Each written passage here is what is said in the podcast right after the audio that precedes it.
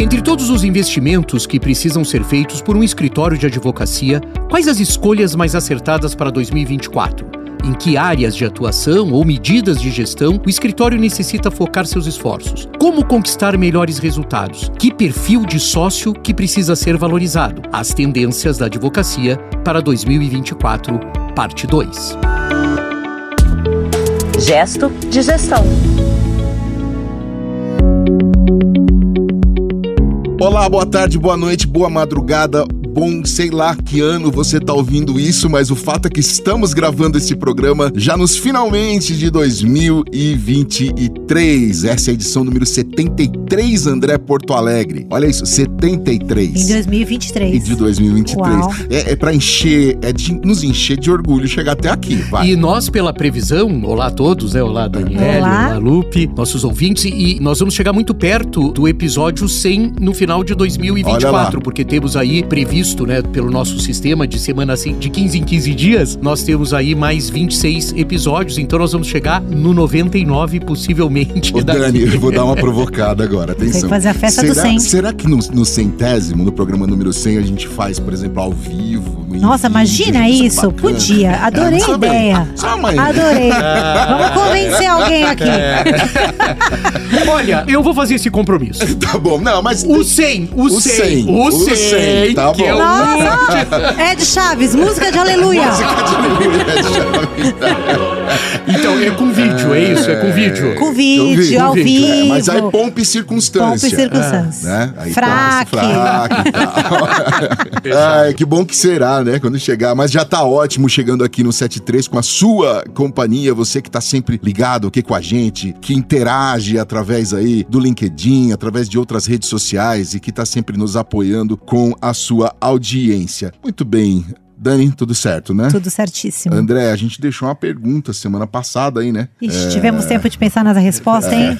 Já comemos panetone, já comemos Já, o já Chester. brindamos com o champanhe que o André nos, nos, sim, nos- nos deu. Sim, já comemos o, o dengo que você nos Exatamente. deu. Agora vamos lá. A pergunta que ficou para essa edição é: se você fosse indicar áreas de atuação para investimentos dos escritórios em 2024, quais seriam essas áreas? Pergunta de um milhão de um milhão dólares. de dólares. É.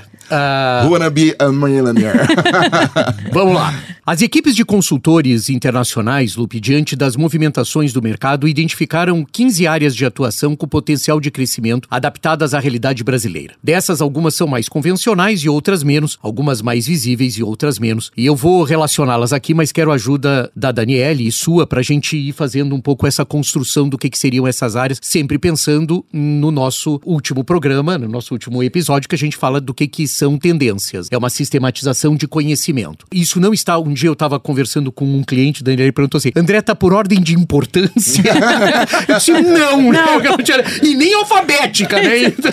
Nem de importância e nem Ordem de aleatória, alfabética, né? ordem aleatória. Uma ordem aleatória que vem como é que a gente percebe na realidade como é que a gente agrupa, né? Uma primeira área que a gente percebe com um crescimento bastante grande, apesar de, de ser até uma questão, um aspecto às vezes não tão positivo na economia, é a questão de recuperação judicial, Lupe. Nós vamos ter um movimento de novo de recuperação judicial. A gente acreditava que esse movimento tinha acabado, mas isso, infelizmente, eu falo infelizmente, circunstancialmente, por conta das questões das Sim, americanas, e agora, muito recentemente, há duas semanas atrás, a questão do Starbucks, infelizmente também, a gente vê que a cadeia que envolve recuperação judicial passa a ser importante, porque são linhas de relacionamento muito extensas que essas duas empresas tinham e linhas que impactam muito. Então, impacta o varejo, impacta fornecedor, impacta diversos elementos. Você fica com muitos credores, então, e a atuação da advocacia ela se dá tanto pelo recuperado como por aqueles que querem recuperar alguma coisa. Então, O que faz sentido em cenários econômicos, como a gente está vivendo, instáveis e difíceis, faz Isto, todo sentido a recuperação crescer. E aí, então, você tem, então, escritórios investindo bastante, isso seria uma das apostas, né? Uma outra questão que cresce de importância também é tudo que diz respeito à questão corporativa, né? Ou da advocacia empresarial. E aí, com uma valorização muito recente de aspectos societários e de aspectos de contratos, além dos M&As. Então eu tô agrupando também. E aí eu queria fazer uma atenção, não sei o que que a Daniele, que na origem, né, Lupe, a gente tem que lembrar os nossos ouvintes, na origem, Daniele era uma tributarista, né? Pois é, é, é. Fica lá, Muito- escondido ela, isso. ela, ela não Há gosta, muito mas a tempo gente vai... atrás. Isso fica gente- escondidinho lá, a gente mas. vai revelar A vida pregressa. Verdade. mas que teve uma atuação bastante relevante nessa área. Mas eu percebo também, Daniele, não sei se você tem visibilidade sobre isso, uma questão de uma valorização de algo que estava um pouco esquecido eventualmente na advocacia brasileira, que é a relevância dos contratos. Eu tinha alguns clientes, inclusive, que diziam que contratos é meio, né? Que contratos. E eu hoje tenho muitas dúvidas sobre isso, porque eu acho que um contrato bem elaborado dentro da complexidade de como as relações se dão, ele é muito importante. E acho que isso ficou para outro papo, André, mas pra deixar registrado aqui, talvez a gente falar, existe uma tendência em inovação em contratos que chama contratos conscientes, que é uma técnica que tem se utilizado nos Estados Unidos muito interessante sobre um olhar sobre contratos. Acho que vale a gente retomar esse assunto em algum momento aqui. Seleção brasileira de vôlei, né? A gente levanta, já temos então uma pauta já para um programa. já, já começou 2024. E não vamos, e não vamos. Você vê que eu tava colocando uma. Quer dizer, é, exatamente nesse É sentido, isso. Daniel. E Então. que os contratos são das partes, não são dos advogados, dá um, rende um bom papo a gente falar muito disso. Bom. Então, isso é uma tendência, você vê que a gente está em linha com o que as consultorias estão pensando. Claro que outra questão sempre importante vai continuar sendo é a questão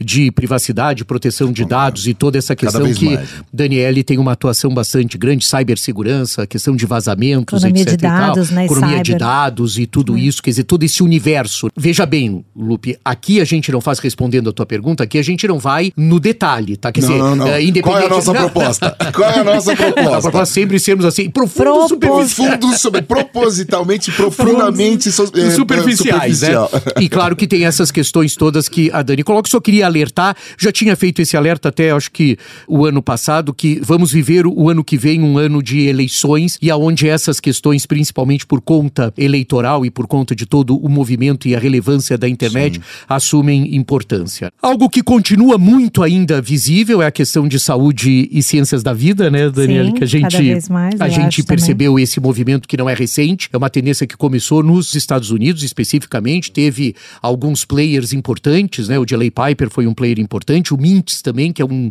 escritório de advocacia muito voltado para as questões de saúde e essas ciências da vida, inclusive como quase como serviços acessórios, né? Nem usa tanto os advogados às vezes, mas atrai muito a indústria de biotecnologia, etc e tal. E eu acho que isso é um mercado super crescente e emergente, André, até porque quando a gente vai em eventos né, internacionais, Web Summit. Foi tratado isso na trilha de direito, foi tratado Tem uma isso, trilha né? de health. Exatamente. E quando eu fui fazer uma curadoria para dar para um cliente, um cliente de health sobre a trilha do Web Summit, a quantidade de palestras sobre Exatamente. Ah, Life Science HUD, ou seja, está totalmente conectado a uma, a uma economia emergente. Exato. Uma das coisas que mais surpreende agora é de seis meses para cá e com um crescimento muito grande, movimentações de muitos ativos, sempre lembrando aos nossos ouvintes que quando a gente fala movimentações de ativos, são movimentações de advogados. Ativos de um escritório de advocacia são os advogados. É a questão da propriedade in- intelectual. É impressionante o que isso nos Estados Unidos está crescendo. Movimentações grandes de contratações de grupos, de práticas, é como os americanos chamam, né? Da prática da proteção da propriedade intelectual. Vou fazer uma pergunta de lei- leigo total, loop, como ele é.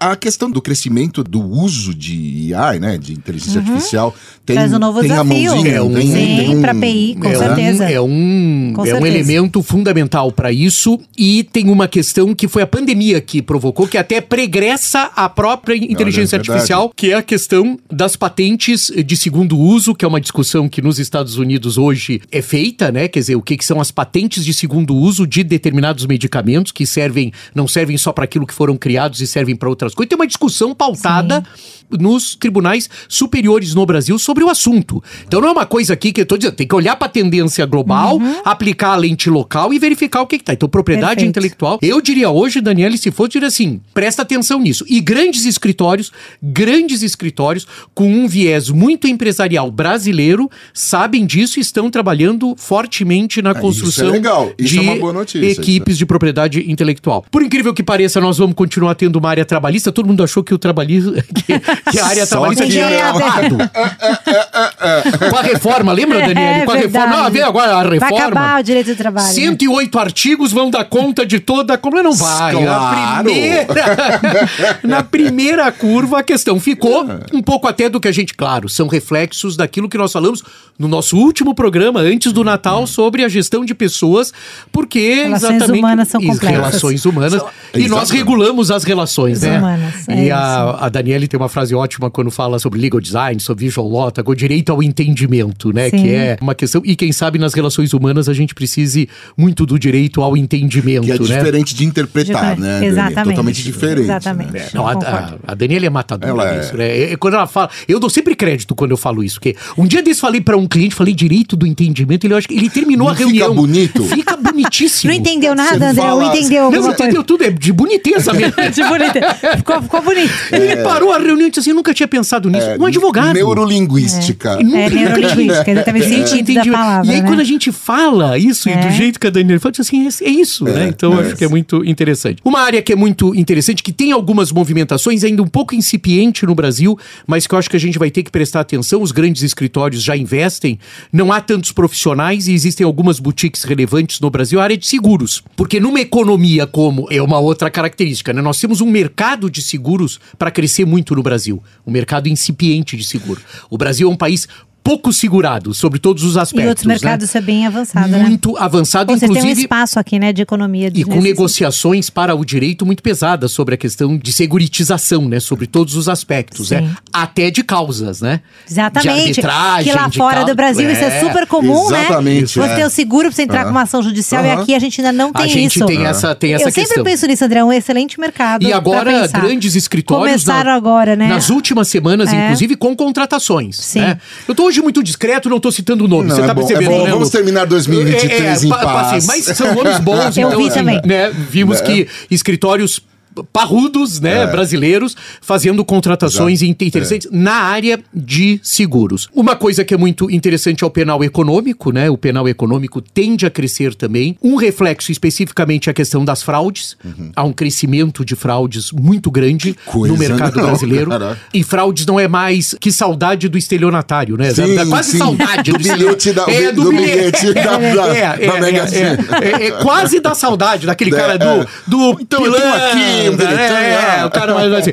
Porque hoje o negócio é, absolutamente estruturado e atingindo determinados segmentos importantes da economia, como, por exemplo, bancos, operadoras de plano de saúde, etc. tal. Então a gente sente essa questão. Sobre isso, Daniele e Lupe, só queria fazer uma observação que os grandes escritórios investindo pesadamente na contratação de profissionais de penal econômico, coisa que eles não faziam com muita regularidade. Hoje você tem escritórios full service, que a Daniele sabe, sempre fugiram de família e crime, né? Sim, é verdade. Eu faço tudo, Tudo menos, menos família e família e crime, crime. né? Era uma, Exatamente. era uma frase normal na advocacia, É né? verdade. E hoje faz família porque faz sucessão Sim. e planejamento sucessório. Sim. Então Sim. acabaram tendo que fazer família e fazem o penal fazendo econômico. crime. Deixa eu colocar um ponto aqui, eu não sei se eu vou atravessar o samba aqui, mas saiu recentemente uma pesquisa que pela primeira vez os herdeiros vão passar o número de os novos os, os herdeiros bilionários,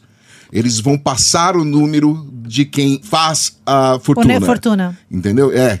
Então, assim, eles serão. Então, você imagina dentro dessa situação, a gente tá falando de bilionários que têm milhões e soma dá trilhões. Então, você imagina dentro do direito quanta Como é- confusão como- não tem aí. Aí você Exatamente. fala sobre sucessão e tudo mais. Sim. Então, recentemente saiu esse dado pela primeira vez. é, nós temos mais herdeiros do que. Do que né? E ficou- fazedores de negócio. E ficou uma demanda bastante grande. Tô falando da sucessão. O André mas- ficou até desse jeito nervoso, porque é um dos É um do outros grande- grande herdeiro, um É um- bilionário brasileiro, né? É verdade, é verdade. É verdade, herdeira tá presente, né? Então, né, é, também. então. É isso Tem aí. a herdeira que também é. Bom, enfim, vamos lá. A questão concorrencial, que é sempre uma questão delicada no Brasil, né? Nós temos alguns escritórios, mas ela sempre é uma promessa e não é necessariamente, não se realiza necessariamente, mas sempre fica numa expectativa de que isso vai ser, porque quanto mais você dilui o mercado, a economia cresce, você começa a ter questões concorrenciais, além de algumas disputas que estão em curso agora muito grandiosas e que afetariam de uma certa maneira os negócios no Brasil. Bom, nós temos o ESG, né, Daniel, que vai continuar sendo, né, o, o Sim. independente em épocas de COP, né? Final já de COP, Uhum, previsões de COP, etc. e Tal. Mas essa questão do ambiental, do social e da governança foi um movimento que começou. Ele ainda tem resiliência, digamos assim, né? Ele ainda tá, ainda é resiliente na questão de estar tá resistindo. Acho que a gente ainda não terminou Sim. isso, né, Dani? Não sei É, o que, que você acha. Acho que ainda tem, Tem um tempo aí, campo.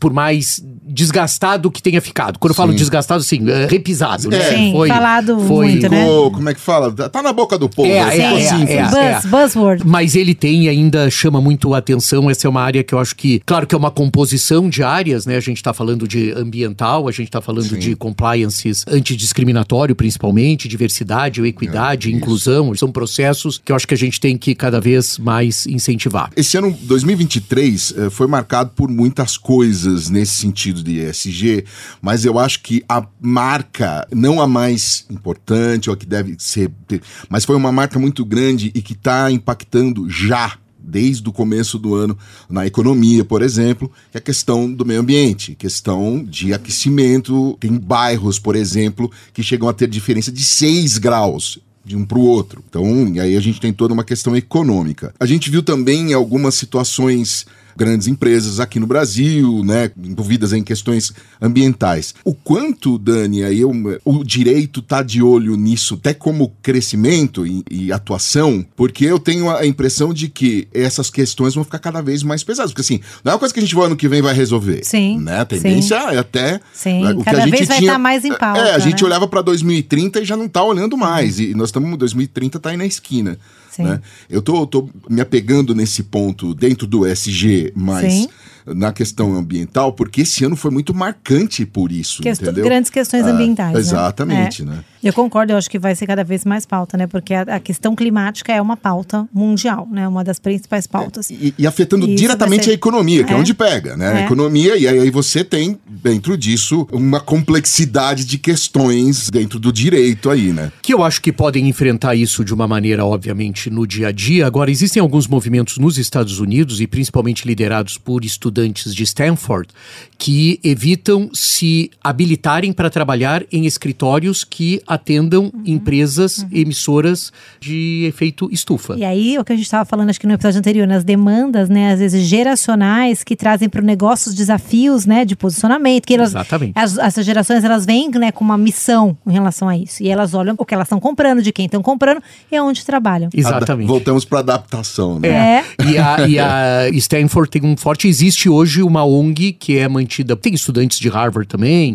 tem, enfim, mas Stanford, digamos assim, sou ponto de fazer uma leitura aqui e peço desculpas pela leitura, mas é quem sabe a mais política das faculdades de direito Ah, sim, especificamente sobre essa questão e mantém uma ONG que faz com que os jovens advogados percebam que não há necessidade de trabalhar em escritório. É uma coisa curiosa, né?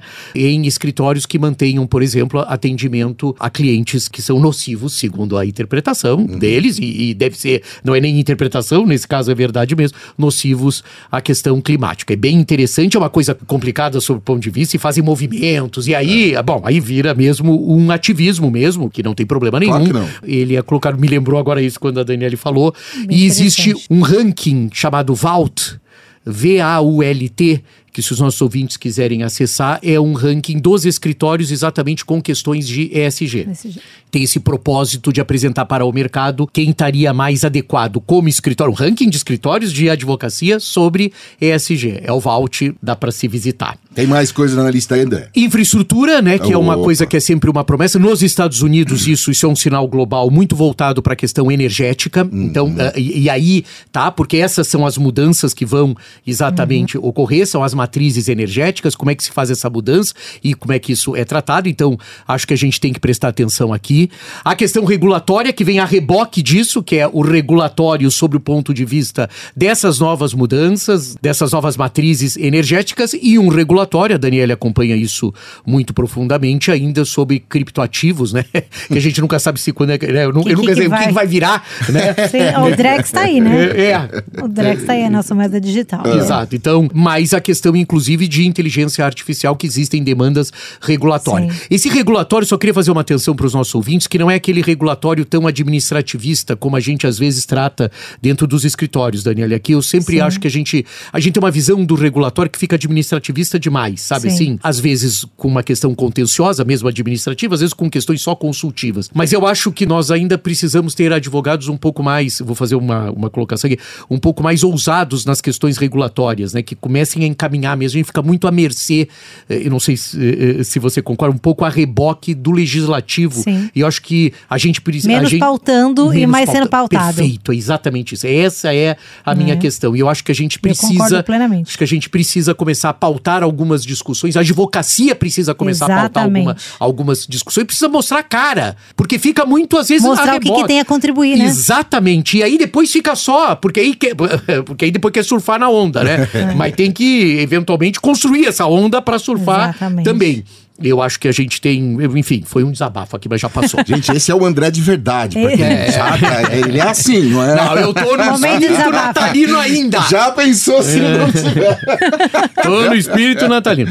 A questão tributária, Daniele, tem aqui, isso aqui muito impactado por uma sequência também de outras questões. A gente vai ter que, a gente vai ter que verificar determinadas questões. Temos uma reforma tributária pela Sim. frente, temos uma mudança efetivamente de alguns regramentos, temos uma questão do que a gente chama de tributos indiretos, né, que são os tributos que estão eh, espalhados pelas unidades federativas, no caso do Brasil são 27, e que nunca foi dado muita importância, a Daniele sabe disso, o, o imposto de renda foi sempre o mais relevante sobre isso, mas a gente sabe que as questões da reforma impactam diretamente os tributos mais regionais e isso vai ter que ser, isso passa a ser um papel importante. O 14 aqui, eu eu vou deixar até, porque a gente já falou de família, que era só Já o falou, 15 aham. família e planejamento Mas esse, sucessório. o Mas esse eu 14 quero que a Daniele nos conte um pouco, Ah. porque esse é, pra mim, o grande A estrela grande de novidade, 2024. a novidade Eu não na tenho nem lista. roupa pra falar isso aí. É, lá pra é, falar. é, é difícil. Gente, o 14 aqui pra vocês verem na lista do André é Legal Design, Visualó. Ó. E o que eu tenho pra dizer sobre isso é que, gente, ele veio para ficar. Se você está achando que ele é hype, meu amigo,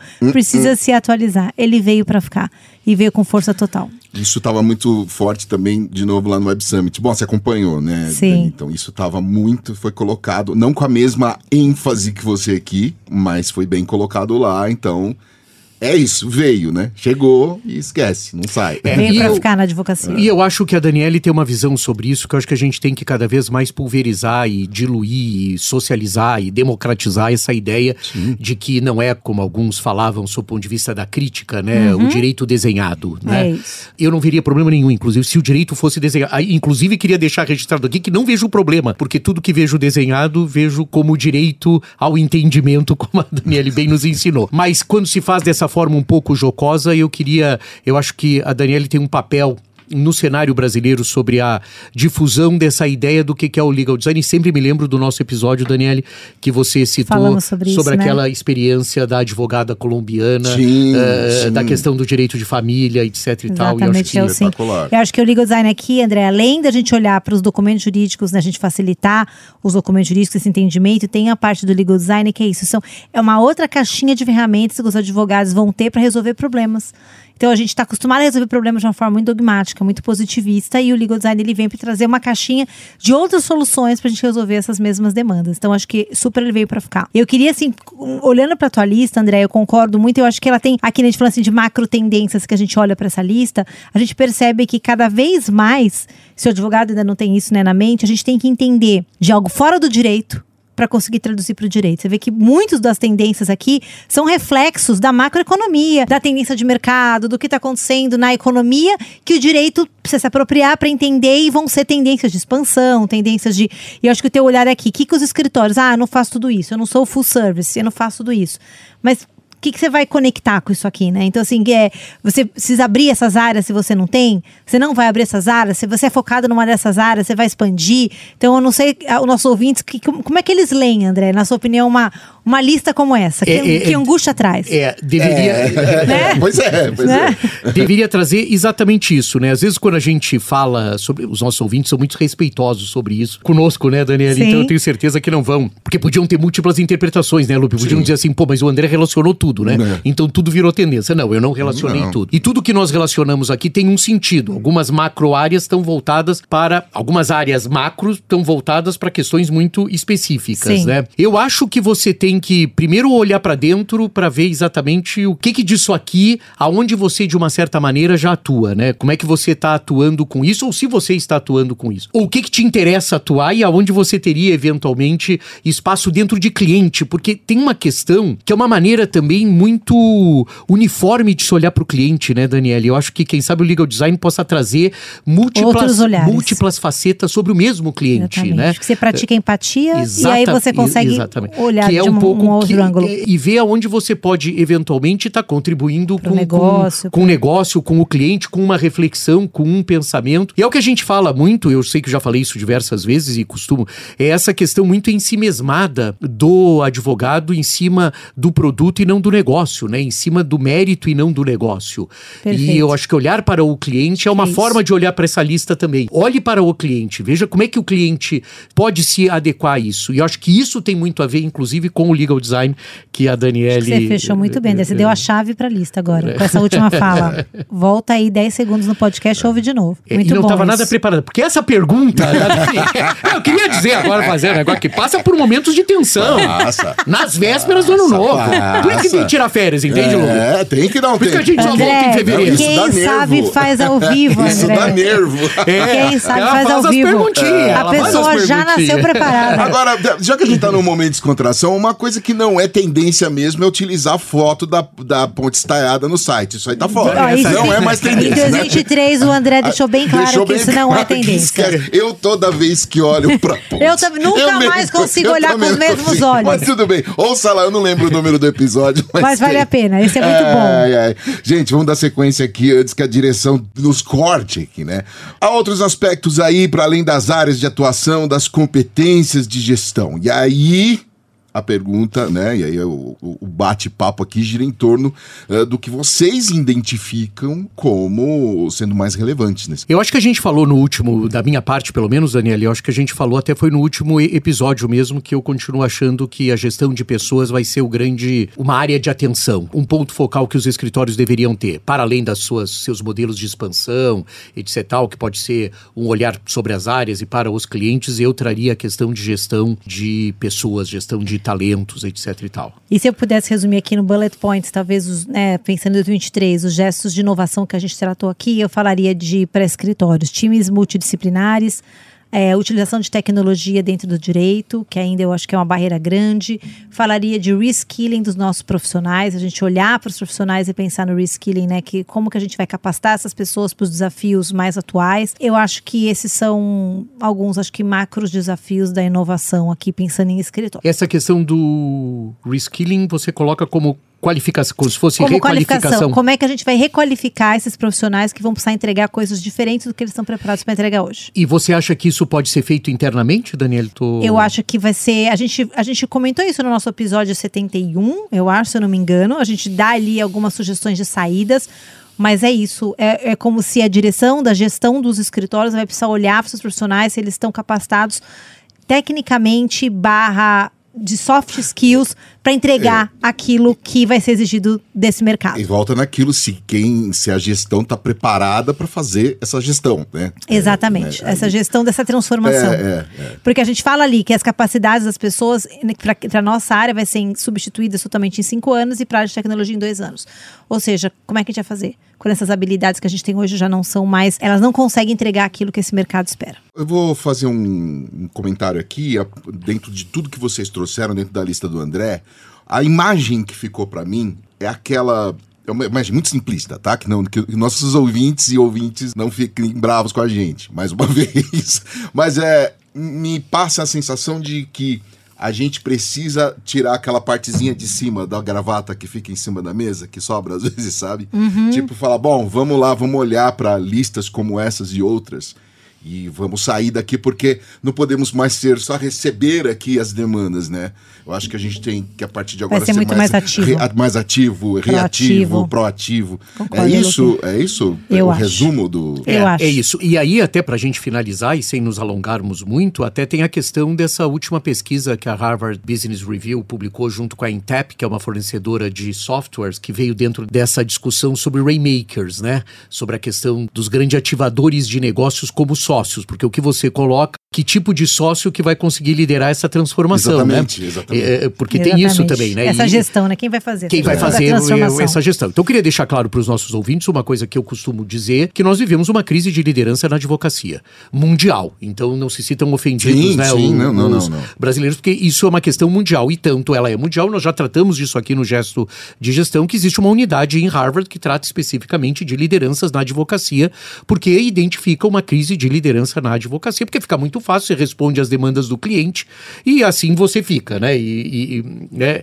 e Harvard agora fez uma pesquisa, a Harvard Business Review fez uma pesquisa com serviços profissionais, estavam envolvidos escritórios de advocacia, mas não exclusivamente escritórios de advocacia, mas está no bojo escritórios de advocacia sobre perfis de sócios. E aí a gente começa a ver dentro desses perfis, sempre deixando claro, Daniel, que eles não são únicos, né? A gente não é uma coisa só, nós somos múltiplos, isso é muito bom. Então a gente ocupa determinados espaços e lacunas dentro, dentro disso, mas essa é uma discussão que está sendo feita não por conta dos perfis, mas por conta do que, que impacta. A pesquisa tinha como propósito determinar o que, que impacta na receita das empresas eh, como perfil de sócio. E aí, muito rapidamente, eu não sei se a gente, se Bora. a direção permite, Permitiu, permitiu. mas nós temos um Todo mundo perfil. bonzinho hoje.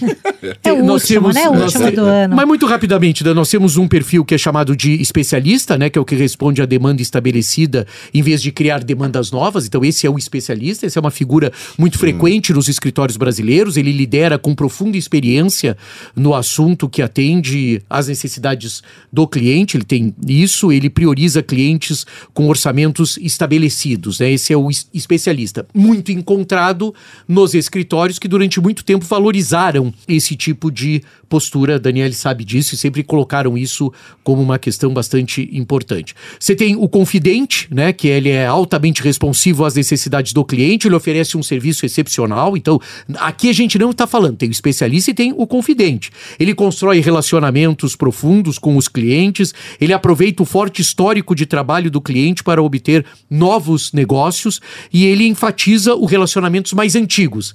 São aqueles profissionais, e na advocacia existem muito, que têm os seus próprios clientes, tratam dos clientes, dificilmente deixam as pessoas conhecerem o cliente, etc. Porque ele se sente o confidente. Então, especialista, que é em inglês é chamado de expert, o confidente, né, com essas características. O debatedor, que é aquele advogado teimoso, é o sócio teimoso, né? é o sócio que, de uma certa maneira, ele se contrapõe às ideias, né? E, E é ele, necessário, e ele né? defende e tira muitas vezes, ele é valorizado pelo cliente, porque ele é tido como tirar o cliente da zona de conforto, Conforto. né? Só pra gente É, ficar com essa coisa. E isso é um tipo de advocacia, de perfil, de sócio, de atendimento que também sempre foi bem dosado, obviamente, sempre foi bem. Apesar da própria pesquisa dizer o seguinte: puxa vida, quando eu sou contrariado toda vez, é, é, é ruim, né, toda vez. Eu nunca acerto, Sério, né? é. Nunca tem uma boa ideia, né? Uma Sim, coisa, é. uma, uma tristeza. O realista, que é tido como aquele que vê o copo sempre Sim, meio vazio, sim, né? É. é. sempre aquele que É, olha eu- pra, pra coisa, é aquele que é muito. É a pessoa de matrizes de risco, né? Olha, não vamos fazer, ó, É, não fazemos isso. Então, às vezes, pega um cliente pela frente mais ousado e que quer exatamente ter uma atuação e ele sempre traz É a coisa um que entra em pouco. conflito, Tem uma né? dificuldade Né? de lidar com isso, com, com esse perfil, assim, também. sabe? Muito. né? Mas enfim. E, o e a coisa curiosa é que ele, diferente do debatedor, ele diz não para o cliente naquilo que o cliente quer fazer de coisa, né? Porque o Não, não vai debatedor- dar. Não, não, não, não. Tem não. risco, tem não, risco. Não, não, vamos É. fazer Não, isso. não, não, não, não. E aí tem sempre aquela frase, a Daniele pode usar, é a única aqui da bancada que pode usar, né? Eu, como advogado, não recomendo. Não recomendo. como advogada, É não verdade, recomendo que isso seja. seja No, no nosso caso, a gente tem que dizer, a nossa advogada É, não recomenda. que é exatamente a- a- o que nós temos hoje. é, Isso é muito interessante, porque esses perfis de sócio estabelecem interlocução com os advogados assalariados, né? Que são, que estão do outro lado eh, da mesa, como executivos jurídicos, né? Como general counsels, como os, como os Estados Unidos chamam, e eles têm que estabelecer exatamente como é que vão, como é, como é que esses perfis, qual perfil e qual perfil atende ao cliente também, né? O que, que o cliente quer. E o último, Lupe e Daniele, é o ativador, chamado de ativador. Ele aproveita eventos, plataformas sociais para criar redes robustas com os clientes. Ele educa os clientes, ele tem esse papel sobre tendências e problemas. Ele é muito proativo nisso. Olha, vai acontecer assim. Como é que a gente está fazendo? Como é que você está vendo isso? Ele extrapola até de uma certa maneira o mérito, né, a questão específica, a territorialidade eh, eh, eh, do negócio que ele poderia tratar. Ele envolve positivamente os clientes em novas oportunidades. Isso é uma coisa muito interessante, né? Não há um comprometimento, né, Daniela? Quando a gente indica alguém, eu não tô me comprometendo, eu tô indicando alguém, né? As pessoas têm às vezes que não, não quero me comprometer, É, é, não, não vou, É. não vou indicar, etc e tal. Quer dizer, o mundo hoje é feito em rede, né? Sim. São conexões, Cada né? vez mais. E, então é importante isso. Então ele envolve, ele tem esse papel e ele apresenta aos clientes, eh, exatamente por conta disso, outros parceiros e, e- e tudo mais. Então, esse é o ativador. Mas estava tudo indo muito bem na pesquisa, Daniel. Tava todo mundo feliz e contente. Até ah, que- o que que eu sou, né? Sim. Ah, eu sou um expert. Fazer o teste, né, pra ver quem eu sou. É, eu sou um Aquele- facilitador. É, aquele teste da revista, da, da editora Abril que tinha, Isso, né? Aqueles tinha testes, vários, vários achar o seu né? perfil, acha o seu perfil. Acho o seu perfil. Todo verdade. mundo estava É, feliz, é. Lupe. Até que a pesquisa resolveu verificar por uma metodologia dela, e aí até eu indico para que as pessoas procurem, existem isso, né? Tô fazendo como curadoria de conteúdo mesmo, e vimos diversas pessoas que a gente admira falando sobre os Rainmakers e muito Sim. motivado por isso. O próprio Bruno Struns, que fez, Sim. que escreveu sobre isso, tem a ver com.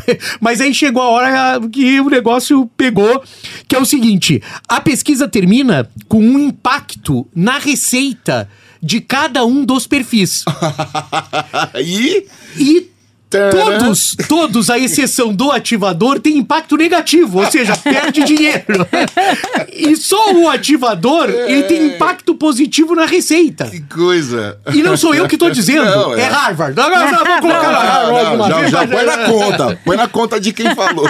É uma coisa curiosa isso. E que com coisas impressionantes. Tem um gráfico, efetivamente, um gráfico que é público, que não tem nada, que o expert, o especialista, tem impacto negativo quase na ordem de 15%. Olha aqui. O confidente tem impacto negativo quase na ordem de 10% junto com o debatedor. E o realista, que é o do copo meio vazio, é o que tá na me- me- 5%, É. negativo. Aí ele fala, tá vendo como tem razão? Tá vendo? Tá vendo? Tá vendo? E o ativador, Daniele, É o Lupe, ele único tem, que é o único que receita. sobe receita, que tem impacto positivo na receita. Vamos relativizar todas as informações que a gente traz aqui, elas são sempre relativizadas. É no sentido do seguinte: primeiro. Hum, hum, Calma. Não, é, podemos assumir Respira. diferentes papéis, certo, Daniele? Não, Exatamente, é, exatamente. Vamos assumir É. diferentes papéis. Mas a relevância, e hoje é uma discussão, e aí é que tá, né? A discussão toda, que eu acho que, que, que diversos artigos internacionais estão trazendo e estão sendo feitas leituras, é esse papel que o Rainmaker assume sob o ponto de vista de impacto efetivamente positivo. Não estou falando do vendedor, só, só volto a dizer, o Bruno Struns tem um trabalho consistente sobre isso, faz um trabalho consistente sobre isso. Eu não estou dizendo que é o cara que é bem relacionado, que sai vendendo, não é, não é. Esse bom relacionamento. de- Nós somos bem relacionados, né? Aqui, essa bancada é composta Sim. de pessoas muito bem relacionadas. Não é isso, na realidade. O ativador é uma pessoa que canaliza e, quem sabe, tenha um olhar um pouco mais holístico sobre o negócio e, por isso, esse impacto. Não sei se a Dani. Concordo pensa, totalmente. né? Achei super interessante essa pesquisa. É- é e vale a gente se aprofundar. É isso. Foi muito, foi muito conteúdo para um entre Natal e Ano. Novo. hein? Foi, É, foi. é. Mas é porque a gente vai entrar de férias, É, entrar de André. férias. Agora eu vou pedir Era pro Ed fazer o isso. seguinte: Ed, aquele efeito de champanhe estourando. assim. De É. um prosecco, ou sei lá, um champanhe estourando, a rolinha saindo aí. Da... Feliz Ano Novo! Feliz ano novo. Gente, queria agradecer demais primeiro a nossa audiência, por estar sempre nos acompanhar. A gente brincou, inclusive, no último episódio sobre Spotify, sobre os números e tal, mas isso a gente vem acompanhando ao longo do ano e é uma audiência que participa mesmo. Eu tava, Sim. eu, eu tava ali fora agora há pouco no, no estúdio, ouvi de orelhada, assim, o André falando, não, eu fui visitar tal lugar, ele comenta, fala, repete. A gente recebe né? muito carinho, né, É, André? Nas muito, nossas é. redes particulares. Até, até de quem mora, seja pra lá. Mas, o, o- mas eu, eu queria agradecer, então, a nossa audiência pelo ano e pela força, porque quando a gente recebe esse tipo de feedback, a gente quer fazer mais. Isso Primeiro que a gente ama fazer isso aqui. E, e quando vê que existe, existe essa audiência, e nós não estamos falando de milhões de seguidores, de slide, de quantos likes, a gente está falando de gente que acompanha a gente e que faz parte aqui da nossa vida. Quero agradecer também você, Dani. Muito obrigada. Daniele Serafino, que graças a ela eu entrei. Ela, ela foi aquela que me empurrou assim. Eu tava com vontade de falar, vai! E aí, eu, por causa dela, eu acabei criando um projeto e a gente não saiu mais da, dos festivais Tamo de junto inovação. nos festivais. É, é. Muito bom, Entra, Lupi. entra na fila porque a, a Daniele é uma grande incentivadora de muita gente. Eu sei, Então, eu Você sei, entrei na fila. E a você, André, por, por- pelo todo o aprendizado que a gente tem aqui semanalmente, não só dentro da área do direito, mas também, e do direito, diga-se, a administração dos escritórios de advocacia. E, e olha como, como isso vai tão além, né, do que aquela coisa do. Esses, é, às vezes eu vejo algum escritório ou outro, fico pensando, caramba, vocês precisam ouvir o André. vocês precisam ouvir a Dani. Mas enfim, gente, muito obrigado por tudo. 2024 a gente tá de volta. Em fevereiro, né, Lupe? Só Fevereiro, nossos- exatamente. Tiramos agora um É, mês. Janeiro a gente não tem É. programas novos. Aproveite para se atualizar. Nós vamos que- tirar foto Pra nova. ver o que algum que você não tenha conseguido ouvir, né? E- Vamos tirar foto nova pra capa. Vamos tirar 3x4 novo. A gente precisa de umas fotos novas mesmo pra acabar falando sério. Eu preciso de uma foto Não, nova. toda- E queria só dizer que tem uma questão de temporalidade que não tem problema nenhum ouvir, né, revisitar, principalmente os gestos de Não, inovação não, da. Daniele, que são coisas que estão É, muito atuais, são coisas que estão bombando efetivamente. Então aproveite aí janeiro pra tá colocando em dia. E eu- a gente vai falar sobre isso mais, mas aproveita, aí no Spotify especificamente, você pode comentar, né? Pode mandar uma sugestão ou comentar mesmo. Isso é importante até para construção aqui do episódio. Bora nessa? Bora, obrigado, Podemos Felipe. agradecer também, Lupe, Claro, aqui. lógico. Queria agradecer, acho que super, acho que foi maravilhoso estar esse ano aqui com vocês e, e, e, e, né, os nossos ouvintes que dão esses feedbacks que realmente nos motivam, mas principalmente você, Lupe, e você, André, pelo aprendizado constante. Foi assim, acho que uma das coisas mais gostosas que eu fiz esse ano foi estar aqui com vocês nessa bancada, legal, viu? lá, foi muito bom. Tá bom, Obrigada. Muito obrigado. Eu não vou falar muito, senão eu me emociono. eu também. Eu tô- eu- eu estou- eu- o Não, meu eu remédio queria- não me deixa mais chorar, já. queria, queria, queria só o Lupe, que é, é, um, é um parceiro de primeira hora e, e, sem dúvida nenhuma, não existiria gesto de gestão e gesto de inovação se não fosse você, Não, Lupe. se não fôssemos nós. É, porque é, é assim, eu tive que trabalhar com esses filmes durante um tempo, né? Porque todo mundo gostava do Lupe, ninguém gostava de Você- mas, mas você viu, você, você viu que 2024 acabou Todo o loop, mundo, todo mundo. Então, todo mundo, né? Quando a mãe da gente liga e diz assim, que voz que tem o Lupe, é, né? quem é esse?